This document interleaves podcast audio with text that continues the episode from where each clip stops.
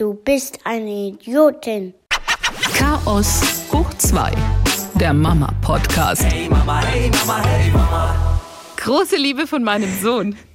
Wenn du sowas um die Ohren... An wen gerichtet? Ja, du Idiotin geht an mich. Da achtet er auch sehr darauf, dass er da komplett mich anspricht. Und du Idiot, da bleibt er dann auch bei seinem Papa. Aber du Idiotin geht eindeutig an mich. Da hat es mich das erste Mal weggehauen, wirklich. Also er hat es seinem Papa einmal an den Kopf geworfen und dann, als er an mich kam, du Idiotin, da wusste ich nicht, ob ich lachen oder weinen soll oder beides gleichzeitig. Natürlich ist das nicht lustig, nicht lustig, nicht lustig. Aber nee. wie er so gendert, schon mit fünf, da dachte ich, okay, da ist schon ziemlich viel angekommen. Das benutzt mein Sohn nicht. Mein Sohn sagt immer, du Arschloch. Deiner ist schon 100 Stufen weiter als meiner. Ich bin gespannt, wenn mein Sohn es das erste Mal benutzt, ob er dann zu mir sagt, du Arschlöchen. Oder ob er dann äh, tatsächlich die neutrale Form benutzen wird, Arschloch. Okay. Yeah, yeah, yeah. Hallo, wir sind's wieder, Monja und Anetta, und wir haben eine Mail bekommen, die fand ich so, so süß. Ich glaube, das ist bestimmt unsere jüngste Zuhörerin, oder? Was Komplett. So goldig von Amalia Lichtenberger, äh, die geschrieben hat, Hallo ihr zwei, ich bin erst 14 Jahre alt und höre euch immer gerade nach dem Online-Unterricht. Das freut uns natürlich sehr, weil wir so im ersten Moment, was mit 14? Sie hört uns zu? Ach, wie cool, weil sie dann geschrieben hat, ey, sie kann sehr viele Situationen gut nachvollziehen, weil sie es mit ihrem Bruder früher genauso viel gestritten hat zum Beispiel. Daher kennt sie viele Geschichten, die wir erzählen, einfach aus dem eigenen Alltag, wie es so gelaufen ist mit dem Bruder. Und sie möchte auch ein bisschen Mut machen, was total süß ist. Sie schreibt zum Beispiel, hey, wenn das mit dem Fahrrad noch nicht klappt, mit Fahrradfahren lernen, keine Sorgen machen. Bei ihr war es früher auch so. Und als sie es dann konnte, wollte sie schon gar nicht mehr aufhören. Jedes Kind ist anders, lernt ein bisschen schneller oder ein bisschen langsamer als andere Kinder, aber jedes Kind ist auch so super, auch wenn es eine Sache erst später lernt. Außerdem wollte sie auch noch Mut machen in der aktuellen Zeit, finde ich auch total lieb von Amalia. Sie schreibt, hey, beschäftigt eure Kids doch mal mit Puzzeln oder Höhlen bauen in der Wohnung mit Stühlen und Decken. Ist bestimmt auch sehr spannend. Hat mir und meinem Bruder auch immer sehr viel Spaß gemacht. Und ansonsten sagt sie noch, seid bloß froh, dass eure Kinder noch nicht in der Schule sind. Ich zum Beispiel habe den ganzen Tag jetzt Online-Unterricht und immer vom Laptop sitzen macht nicht wirklich Spaß, aber wir werden das alle gemeinsam überstehen. Vielen Dank nochmal für euren Podcast. Schreibt sie hier liebe Grüße, eure Amalia. Echt süß. Dickes Herz zurück von uns, Amalia. Ja. Danke für diese Mail. Hat uns sehr gefreut. Hey Mama. Und ansonsten gilt natürlich wie immer, wer uns empfiehlt in seinen Gruppen, WhatsApp-Gruppen, Signal-Gruppen, ganz egal, wo ihr unterwegs seid mit euren Mummies, äh, mit Freundinnen, mit, ähm, ich weiß nicht, Spielplatzgruppen oder sonstigen Gruppen, gerne einen Screenshot machen, wie ihr unseren Podcast empfehlt und schickt es uns dann an mamas.swr3.de und dafür belohnen wir euch dann mit unserem Maskottchen, dem SWR3-Elch. Der freut sich dann also für jede Empfehlung, die ihr macht in euren Gruppen, WhatsApp, Signal, egal wo ihr unterwegs unterwegs seid, den Mama-Podcast empfehlt. Dafür gibt's von uns dann den Elch für euch. Yeah, yeah. Kleine Premiere haben wir heute auch hier im Mama Podcast. Verstärkung, die wir mit an Bord haben ab jetzt. Beate Schwemmin ist Erzieherin, Kindergartenleiterin. Schön, dass du mit dabei bist heute, Beate. Vielen Dank für die Unterstützung, für die Hilfe. Ja, gerne. Hallo. Heute starten wir mit dem Thema Eingewöhnung, was ja doch viele Eltern auch beschäftigt, gerade im Frühjahr, weil sie wissen, hey, in ein paar Wochen, in ein paar Monaten wird's losgehen und wir geben ähm, den Zwerg dann ab im Kindergarten oder in der Krippe. Und das ist keine einfache Zeit. Es ist schon ein großer, wichtiger erster Lebensabschnitt. Deswegen wollen wir heute darüber reden. Ich weiß nicht, Monia, kannst du dich noch erinnern, wie es bei dir war mit den Kids in Sachen Eingewöhnung? Ja, ich kann mich noch erinnern. Meine Kinder waren super chillig. Ich hatte richtig Glück gehabt. Okay, die zweite Frage, wie warst du als Mama? Ich war auch relativ chillig. Ich habe es ja herbeigesehnt. Ich konnte nicht mehr abwarten. Ich war so glücklich, als es endlich losging, weil wir ja so lange gekämpft haben mit Anwalt und so, weil keine Plätze frei waren. Und dann wurde hier eine Notgruppe noch eröffnet und bei uns war ein Riesentheater. Und deshalb habe ich das wirklich herbeigesehnt. Wann geht es endlich los? Okay, ich weiß nur, bei mir war es so, dass ich sau aufgeregt war, bis es endlich ähm, losgegangen ist. Man hat sich so über diesen Platz gefreut und man, man schwebt noch so ein bisschen wie auf einer Wolke und denkt sich, ja cool, und dann kriegt man noch so einen Zettel, das und das äh, mitbringen und so läuft es dann ab. Und man hat so am Anfang gar keine Vorstellung, bis zu dem Zeitpunkt, wenn man dann an der Tür ist. Deswegen ist es schön, dass Beate da ist und vielleicht so ein paar wichtige Fragen beantworten kann. Also Beate, Eingewöhnung, wie läuft denn der Tag ab? Also ganz wichtig ist es natürlich, dass man dem Kind erstmal Zeit lässt. Bei uns ist das so, jedes Kind kriegt eine Bezugserzieherin, die dann in der ersten Zeit auch voll für das Kind da ist. Das heißt, die nimmt die Mama oder den Papa oder die Oma mit dem Kind in Empfang und dann kommen die beiden erstmal rein und setzen sich dahin und ähm, es ist jetzt auch nicht so, dass die Erzieherin sich dann gleich auf das Kind stützt, so, ah, komm her, da bist du ja, ähm, sondern wir lassen dem Kind erstmal Zeit, sich umzuschauen, sich den Raum anzuschauen. Und in der Zwischenzeit sprechen wir halt mit den Eltern. Was mag das Kind? Wie schläft es? Was mag es nicht? Braucht es einen Schnuller? Und so ist dann erstmal die erste Kontaktaufnahme am ersten Tag nicht länger als eine Stunde. Okay, also man bleibt nicht die ganze Zeit mit dabei. Nein, das wäre für so ein kleines Kind viel zu viel. In der Regel ist ja die Eingewöhnung in der Krippe, ähm, weil die meistens ja im Haus bleiben, ist dann die andere Eingewöhnung nur intern. Und das ist für so ein kleines Kind viel zu viel. Viel zu viele Eindrücke und auch für die Eltern ist es eigentlich zu viel. Was ist ein wichtiger Lebensabschnitt für alle, für die ganze Familie. Und deswegen muss man da ganz behutsam rangehen, dass sich alle aneinander gewöhnen. Wie steigert sich das dann von der Zeitanzahl? Also erster Tag halbe Stunde. Bleibt es dann so eine Woche oder wie läuft es? Nee, also eigentlich sagen wir so drei Tage eine Stunde, wo die Mutter in jedem Fall oder der Vater in jedem Fall dabei bleibt. Also da bleibt das Kind noch nicht alleine. Und nach dem dritten Tag besprechen wir uns kurz, oh, wie ist das Kind drauf? Kann man es schon mal wagen? Und dann machen wir am vierten Tag so einen kleinen Trennungsversuch. In der Regel sagt die Mama oder der Papa dann, oh, ich muss mal kurz pipi, ich komme gleich wieder und geht dann raus, ist aber immer in erreichbarer Nähe. Also wir versuchen, bevor das Kind anfängt zu weinen, die Eltern schon wieder zurückzuholen, dass es erst gar nicht zu so einer Stresssituation für das Kind kommt. Das heißt, vom Zeitablauf, ich stelle jetzt solche Fragen, weil ich mich ehrlich gesagt schon gar nicht mehr so richtig dran erinnern kann, wie die Eingewöhnung gelaufen ist mhm. bei den zwei Kids. Ich weiß nur, dass ich super aufgeregt war, dass es ein Riesenthema war. Und dann kann ich mich noch erinnern, wie ich ähm, draußen saß, halt irgendwo anders, wie du gesagt hast, in der Nähe zu sein. Aber ich könnte nicht mehr sagen, hat es jetzt eine Woche gedauert oder zwei Wochen, bis die Kinder dann flügge waren. Weißt du das noch, wie lange es bei euch ging, Monja? Ähm, bei uns war das super chaotisch und wir hatten einen ganz straffen Zeitplan, weil ja ein kompletter neuer Kindergarten aufgemacht hat. Also wir hatten eine Sammeleingewöhnung. Alle Kinder waren ja neu. Uh. Und das hat's dann, das hat's dann ein bisschen schwieriger gemacht, auch für die Erzieher. Die waren auch total aufgeregt und es war ja alles neu. Aber die Erzieher waren sehr bemüht, habe ich so den Eindruck. Also auch im Vergleich zu jetzt. Jetzt sind, ist die Stimmung ein bisschen bedrückter durch die ganze Situation. Ich weiß noch, die waren alle sehr engagiert und wollten das toll machen. Und wir hatten ja auch eine schöne neue Einrichtung gehabt und so. Und meine Kinder haben das aber zum Glück auch äh, eben sehr gut mitgemacht. Die waren da nie irgendwie schwierig. Ich weiß aber, es gab Kinder, die hatten da eher Probleme, dadurch, dass dann ja, also dass das halt schneller gehen musste, als es vielleicht in einer anderen Einrichtung dann der Fall gewesen wäre. Das wäre auch so eine Frage. Merkt man das, wenn Eltern kommen und sagen zum Beispiel, ich muss zum 1. August fange ich wieder an mit der Arbeit. Das muss klappen mit der Eingewöhnung. Gibt es solche Fälle auch? Kann man sowas beschleunigen oder was ratet ihr den Eltern dann, Beate?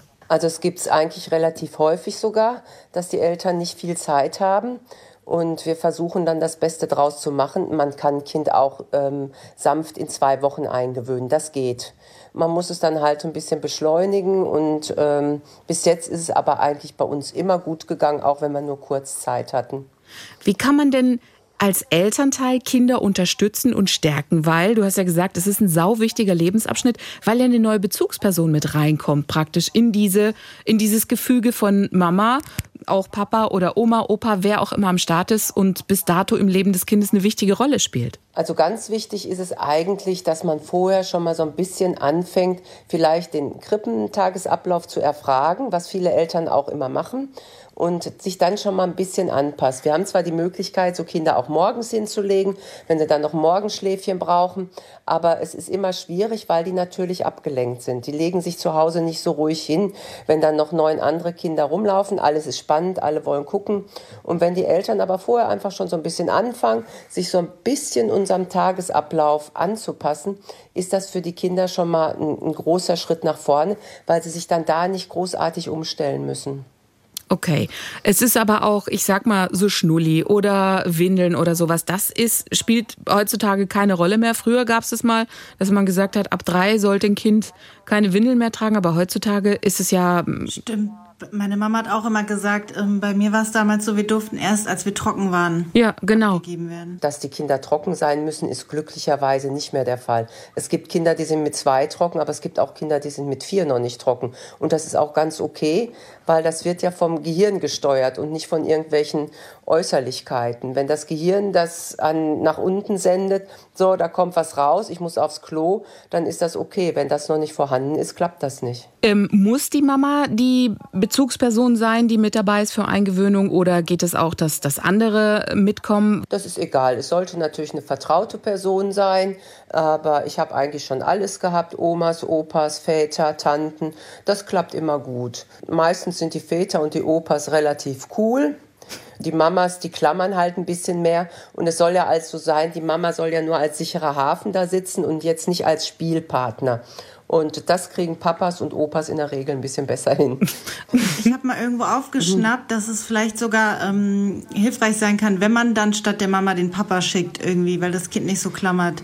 Ähm, das kommt darauf an, wie, wie die Familienkonstellation ist. Manchmal ist es ja auch so, dass der Vater der Haupt ähm, Erzieher ist, sage ich mal, weil die Mama schon wieder früh arbeiten geht. Das gibt es ja mittlerweile auch in vielen Familien. Da ist es dann umgekehrt.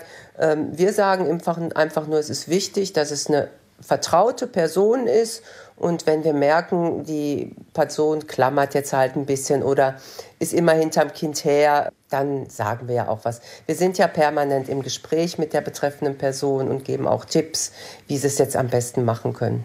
Eigentlich ist es ja auch eine Eingewöhnung von der Bezugsperson, wenn ich es richtig verstehe. Also nicht nur vom ja, Kind, sondern tatsächlich genau. auch ja, ja. von den Eltern. Das ist ja auch so ein, so ein großer Teil, dass man die Eltern dann sanft daran gewöhnt und sagt, hey, jetzt lass mal das Kind los, ist gut. Also jetzt beginnt auch ein, ein großer Lebensabschnitt. Das müsst ihr dann ja auch mit Samthandschuhen machen, oder? Ja, das ist halt ein ganz wichtiger Zeitpunkt auch, um eben die ähm, den Grundstock für eine gut funktionierende Erziehungspartnerschaft zu gründen.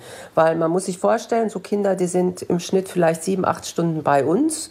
Und die Eltern, die ja die Experten für ihre Kinder sind, und wir müssen uns dann natürlich in einem Austausch befinden, um eben das Bestmögliche für das Kind zu tun. Und das wird halt dann bei der Eingewöhnung ja quasi dann gegründet, diese Erziehungspartnerschaft. Gab es denn auch schon mal Tränen von Mamas, die gesagt haben, nee, ich äh, pack das nicht? Ja, das gab es auch schon. Ich hatte auch schon Omas, die geweint haben, die ähm, ganz traurig waren. Jetzt ist das Kind weg und ist jetzt im Kindergarten.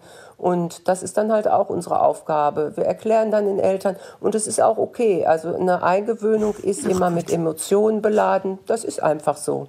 Also ich weiß nicht, bei uns war es so, die, äh, meine Mutter war mit dabei und bei meiner Mutter sind echt Tränen geflossen. Das war genau, wirklich. Ja, kann das, ich mich noch gut erinnern. Genau, ja. Das war Arbeit, äh, meine Kleinen einzugewöhnen und meine Mutter abzugewöhnen. Also zu sagen, Oma, ja lass los. Oma, es ist okay. Ja, also ja. die werden jetzt ihre Spielpartner suchen und die müssen, du musst nicht immer die Kinder bespaßen, du musst nicht immer hinterher sein. Es ist okay, wenn die auch so ein bisschen mal den Raum jetzt erkunden. Also das waren schon äh, sehr lustige Momente, sage ich mal. Aber deswegen ist so eine, so eine Eingewöhnung einfach auch eine, eine sauspannende Sache, die sich aber auch, ich sag mal, in die Länge ziehen kann, wenn jemand vielleicht mal so ein bisschen länger klammert. Ja, also meine längste Eingewöhnung hat wirklich fast drei Monate gedauert da waren meine Kollegen und ich aber auch dann fast am Verzweifeln.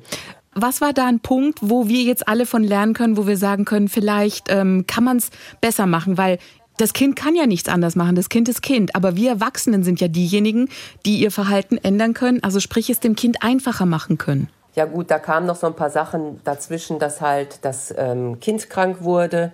Dann war das Kind zwei Wochen krank. Dann musste man wieder von klein auf anfangen. Ähm, dann war die Mutter zwischendurch mal krank. Und wir haben eigentlich immer, immer wenn es gerade lief, wurde einer krank und wir haben wieder bei Null angefangen. Und ähm, das war halt auch eine Mama, die viel geklammert hat. Wir haben also viel Gespräche geführt, Aber mittlerweile klappt das alles super. Großes Kindergartenkind geworden. Das äh, findet in anderen Ländern teilweise überhaupt nicht so statt. Ich habe das nämlich mitbekommen bei meiner Freundin äh, in Kalifornien. Die war total entsetzt, weil die ihr Kind abgeben wollte und ähm, die Tagesmutter sie einfach nur loswerden wollte und sie ihr das gar nicht recht war. Warum lungert die Alte denn die ganze Zeit hier rum? Was will also, die eigentlich? Ja, ja, da, ja. da ist sowas gar nicht ähm, vorgesehen. In Thailand, meine ich, habe ich das auch mitbekommen. Die schmeißen die Kinder einfach aus dem Auto raus und dann bezahlen sie beim Vorbeifahren und dann sind die Kinder in Betreuung. Aber so ein Konzept wie bei uns, das gibt es wohl nicht überall. Was ja aber eigentlich sehr cool ist, ehrlich gesagt, weil, also, äh, wie gesagt, es müssen ja zwei, zwei Parteien äh, eingewöhnt und entwöhnt werden, also Eltern und Kinder. Und ich könnte das nicht. Also ich würde ausflippen, wenn ich irgendeinem Land wohnen würde, wo es heißt, hier Drive-In, bring dein Kind hin, das war's. Und du kennst den Erzieher vielleicht nur online, das könnte ich nicht. Das wird ja gar nicht ja, gehen. Ja, für meine Freundin, für meine Freundin in Kalifornien war das auch so schwer, weil sie halt so richtig eine äh, eingesessene Deutsche ist und das so gar nicht gegen ihr, also sie hat das gar nicht verstanden und dann ähm, diese diese Bindung hat sich auch aufgelöst vorzeitig. Das hat nicht funktioniert. Ja, ja, das ging sehr auseinander da die Vorstellung. Das denke ich mir. Wie ist das denn in Sachen in Sachen Essen und und Schlafen? Da machen sich ja dann ganz viele Eltern Gedanken und sagen keine Ahnung. Wir hatten ja erst Fälle hier bei uns auch ähm, von Hörern, die gesagt haben, ja und dann schläft er nur auf der Trage oder schläft nur im Kinderwagen oder ähm, keine Ahnung schläft nur so und so ein. Wie handelt ihr das Ganze? Also gerade klar, da wird darüber gesprochen bei der Eingewöhnung und wie wie schafft ihr es dann? Welche Zaubertricks wendet ihr an, damit die Kinder schlafen? Oder ist es automatisch, dass Kinder dann so in Gruppen anders schlafen oder sich anders verhalten? Nein, das ist am Anfang schon ziemlich schwierig. Also das Schlafen ist bei uns immer so die größte Herausforderung. Wenn man zehn Mäuse da auf einmal zum Schlafen kriegen muss, wir machen das am Anfang wirklich so, wie die Kinder es von zu Hause gewöhnt sind. Sprich, eine Erzieherin läuft mit einem Kind im Tragetuch rum, die andere schiebt einen Kinderwagen und eine liegt da und schaukelt eins auf den Knien. Und oh Gott, wir, vers wir versuchen das natürlich dann an unser Schlafgeschehen anzupassen. Im Groben ist das so, wir liegen dann irgendwann mit drei Erziehern auf einem riesigen Matratzenlager, die Kinder rundherum und jedes kriegt natürlich dann das, was es braucht. Ich hatte mal ein Kind, der musste immer an dem Finger knibbeln, bis er eingeschlafen ist. Und wenn er eine Haut gefunden hat, war das besonders toll, dann hat er noch besser schlafen können. Äh, dann andere Kinder, die wollen auf, bei einem selbst auf dem Bauch liegen, da muss man dann ein bisschen schaukeln. Das geht aber im Schnitt so acht bis neun Wochen und dann sind die meistens alle so, dass sie auch schlafen, ohne da irgendwelche besonderen ähm, Bewegungen oder Handlungen mhm. zu benötigen. Okay. Und viele Eltern hoffen dann ja auch, dass sich das zu Hause so fortsetzt. Ne? Wir hatten auch schon Fälle, die gesagt haben, ja, in der Kita schläft er dann super und dann kommt er nach Hause und zurück in alte Verhaltensmuster. Kann man das dann irgendwie übernehmen mit irgendwelchen Tricks als Eltern oder ist es dann einfach so? Also ich habe schon einige Eltern, die das dann halt auch übernommen haben, aber meistens ist es so, dass die Kinder zu Hause anders sind als im Kindergarten. Da wollen sie dann abends halt doch noch hin und her getragen werden oder wollen doch, dass Mama oder Papa daneben liegen beim Einschlafen. Wir liegen ja eigentlich auch daneben. Also die Kinder schlafen ja bei uns auch nicht alleine ein. Ich würde da gerne so das super Rezept geben, aber das habe ich leider nicht. Okay. Wie ist es? Ein anderes großes Thema ist natürlich das Thema Essen. Da kommen ja auch die Kinder. Die einen, die essen vielleicht am Anfang alles und dann Gibt es da den einen oder anderen Kameraden, der vielleicht sagt, ich geht Tomatensoße und dann isst er auch nichts? Oder umgekehrt? Welche Erfahrungen habt ihr da gemacht? Oder wie, wie muss man sich als Eltern das vorstellen? Wie läuft das ab? Essen, Kindergarten und Kita? Also bei uns gibt es ja zuerst das Frühstück. Da gibt es verschiedene Sachen. Brot, Brötchen, Butter, belegte Brote, Obst. Die Kinder können das also selber wählen, was sie wollen. Und auch die Kleinen dürfen bei uns dann halt schon selbst probieren. Die müssen ja matschen, die müssen ja anfassen, die müssen ja fühlen. Ähm, Mittagessen wird bei uns auch geliefert. Wir machen das so, dass die Kinder alles probieren dürfen. Aber in der Krippe ist es noch nicht so, dass die alles essen. Die machen das halt angepasst. So ein ganz kleiner, der vielleicht gerade erst anfängt zu essen, der kriegt dann halt nur ein bisschen Möhre und Kartoffelbrei und den führen wir dann langsam ans Essen ran. Und wenn ein Kind schon zwei ist und schon alles isst, dann essen die halt alles. Aber wenn jemand keine Soße will, dann kriegt er auch keine Soße. Es gibt ja Kinder, die kriegen Schreianfall, wenn sie Soße auf dem Teller haben. Ja, davon habe ich auch ein Exemplar zu Hause.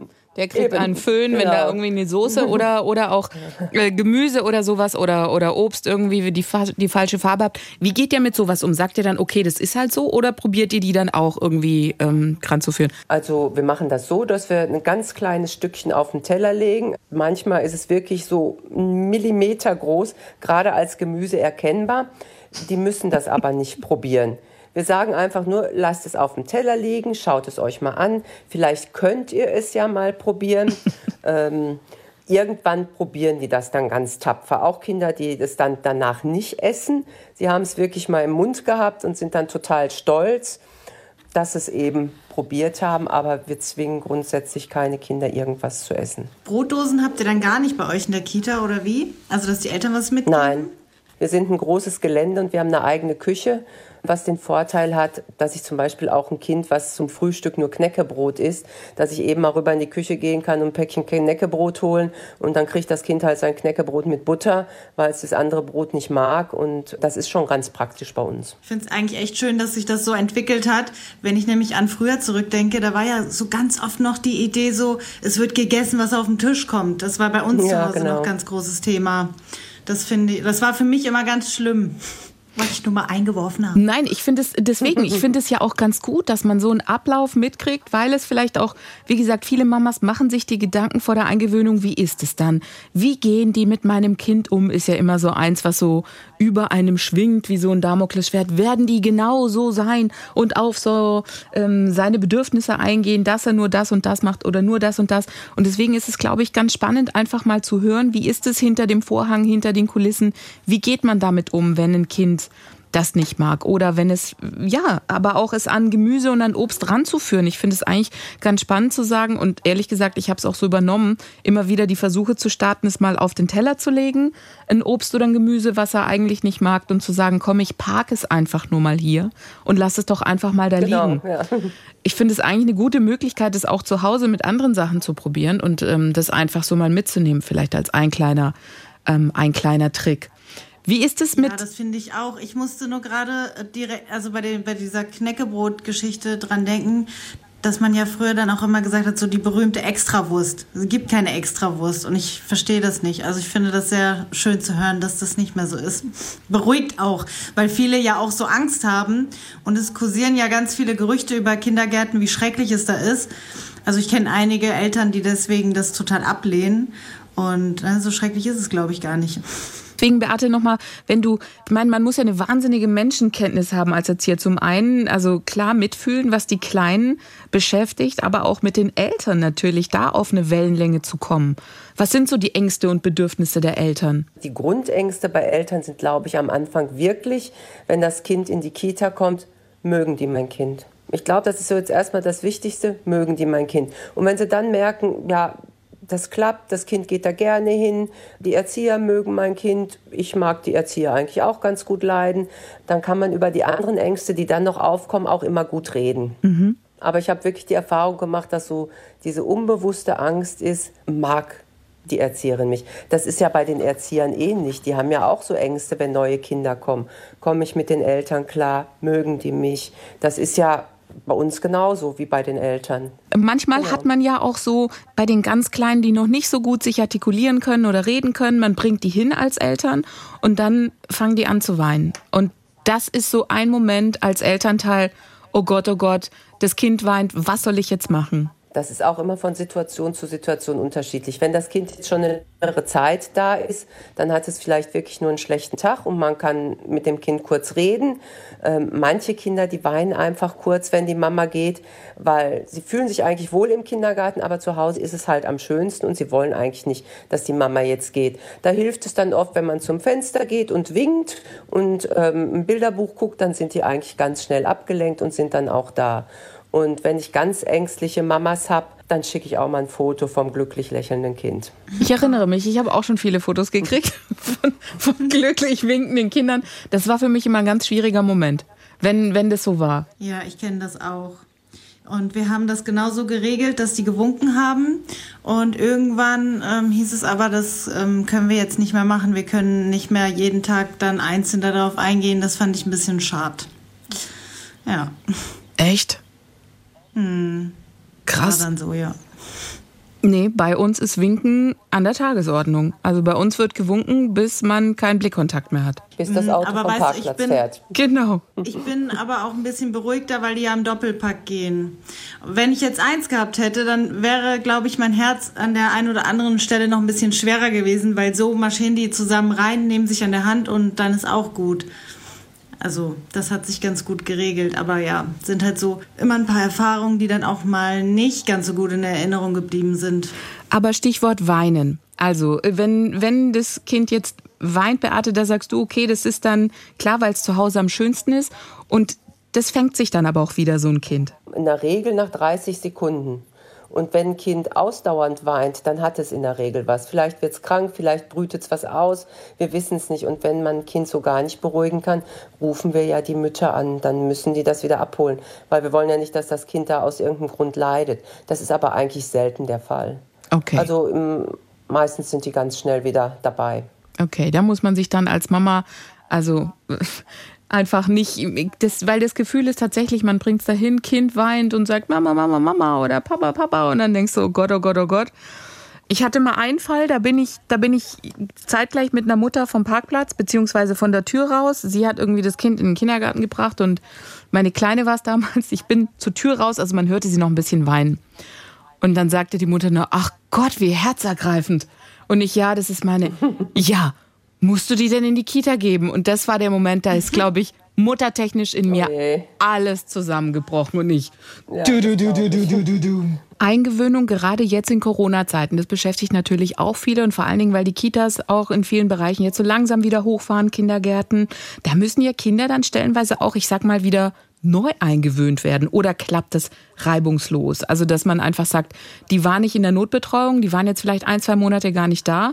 Die kommen dann wieder vom ersten Tag an oder gibt es da auch Fälle, wo ihr sagt, okay, da müssen wir jetzt noch mal, da müssen wir das Kind jetzt einfach noch mal langsam an andere Kinder gewöhnen? Gibt es das auch? Ja, also nach dem ersten Lockdown hatten wir wirklich ein paar Kinder, wo es extrem schwierig war, die nicht mehr bei uns schlafen konnten. Und ähm, da hatten wir aber dann bei, bei zwei Kindern noch den Vorteil, dass wir noch in der kleinen Notbetreuung waren, also uns viel Zeit nehmen konnten für das Kind. Jetzt nach dem zweiten Hochfahren hatten wir eigentlich wenig Kinder, die ganz lange zu Hause waren. In der Krippe ganz wenig und im Kindergarten auch nicht ganz so viel.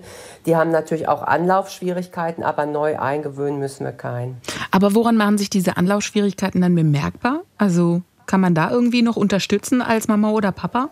Also das ist natürlich einfach schwierig. Also in der Krippe geht es eigentlich. Da ähm, reicht es, wenn die anfangs ein bisschen mehr auf den Arm genommen werden von den Erziehern, dann geht das relativ schnell. Im Kindergarten ist es aber so, wenn jetzt ein Kind drei Monate nicht im Kindergarten war, die Gruppe hat sich weiterentwickelt und er ist dann so oder sie in so einer Situation, dass die Freunde, mit denen er früher ganz eng war, sich jetzt plötzlich wieder ein bisschen anders orientiert haben und dann steht er so ein bisschen davor oder sie. Das ist eine schwierige Situation für die Kinder und ähm, da ist es halt ganz wichtig, dass man mit den Kindern im Gespräch bleibt, sowohl von unserer Seite als auch von den Eltern, das immer wieder erklärt und ähm, dass es dann wieder einfacher wird für das Kind, seinen Platz in der Gruppe zu finden. Corona ist ein Thema auch bei den Kindern. Ich hatte mal einen Junge, der malte irgendwelche ähm, Polizisten und so, die was vertreiben sollten und meinte dann, ja, jetzt muss ich da auch noch Corona zumalen. Das ist bei den Kindern präsent und deshalb sollte es man auch mit den Kindern besprechen. Wir haben auch mittlerweile zwei Bilderbücher zu dem Thema. Und ähm, ich würde dem Kind dann wirklich einfach erklären, du hör mal, du warst jetzt lange nicht da, die Kinder waren die ganze Zeit da, die mögen dich noch, aber ihr müsst euch jetzt erstmal wieder ein bisschen aneinander gewöhnen. Mit einfachen Worten halt. Okay. Und das geht dann in der Regel auch. Nach zwei, drei Wochen ist da alles wieder beim Alten. Ja, die verstehen das relativ früh. Gibt es denn noch Fehler, die man machen kann bei der Eingewöhnung? Ähm, als Eltern macht man immer Fehler. Ich bin selbst Mutter Deswegen. von drei Kindern. Deswegen, Man also macht immer Fehler. Ich hab Und man meine schon wieder vergessen. beim zweiten. Ja, ja. ich habe meine Nein, schon wieder also- vergessen, aber ich dachte so, ähm, du hast das mit Sicherheit noch alles im Kopf, äh, was, was man da halt einfach falsch machen kann, damit wir andere Mamas warnen können und sagen können, hey, mach das vielleicht nicht ähm, äh, bei dem, bei Nee, dem kleinen. eigentlich nicht. Okay. Es gibt nicht den klassi klassischen Fehler bei der Eingewöhnung. Wichtig ist einfach im Gespräch bleiben und ähm, gucken, wie macht das Kind das und mit den Erziehern sprechen und dann läuft das in der Regel. Okay. Und wenn man jetzt so das Gefühl hat, vielleicht, ah, mit dem, mit der Bezugsperson, das wuppt nicht so, wie, wie stelle ich das, wie direkt mit der Bezugsperson dann sprechen und sagen, was haben Sie für ein Gefühl oder was sind da Tipps, die, die du Eltern mitgeben kannst? Weil es läuft nicht bei allen vielleicht reibungslos. Also bei uns ist das eigentlich sowieso so. Wir legen natürlich die Bezugserzieher fest. Wenn wir aber merken, ähm, das Kind fühlt sich jetzt zu der viel näher hingezogen, dann wechseln wir das sowieso. Also wenn ich jetzt merke, das Kind wäre eigentlich mein Bezugskind, kommt aber mit meiner Kollegin viel besser klar, dann wechseln wir das. Okay. Wenn es jetzt ähm, Probleme von Elternseite aus gibt, dass die Eltern vielleicht mit der betreffenden Erzieherin nicht klarkommen, dann muss man einfach das Gespräch suchen. Ich sage immer, ich war, glaube ich, mit einer der härtesten Fälle, weil ich die absolute Klammermutter war.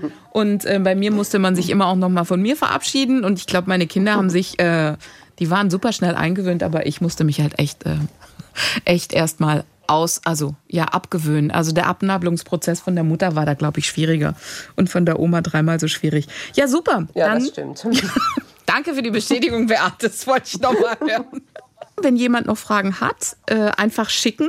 Und Beate, wir stellen dir dann immer schön die Fragen, die wir an den Morgenkreis haben oder an Erzieher haben. Da freuen wir uns, wenn du dann für uns am Start bist. Ja, alles klar, mache ich gerne. So, wir sind am Ende angekommen. Vielen Dank fürs Zuhören und wir haben natürlich auch diesmal wieder einen sehr schönen Spruch für euch rausgesucht von Der lieben Helena. Wer hat seinen Teller nicht in die Spülmaschine geräumt? Der 14-Jährige? Ich war es nicht. Der 9-Jährige? Ich war es auch nicht. Der 5-Jährige? Ich war es auch nicht. Ich habe meinen auf die Ablage gestellt.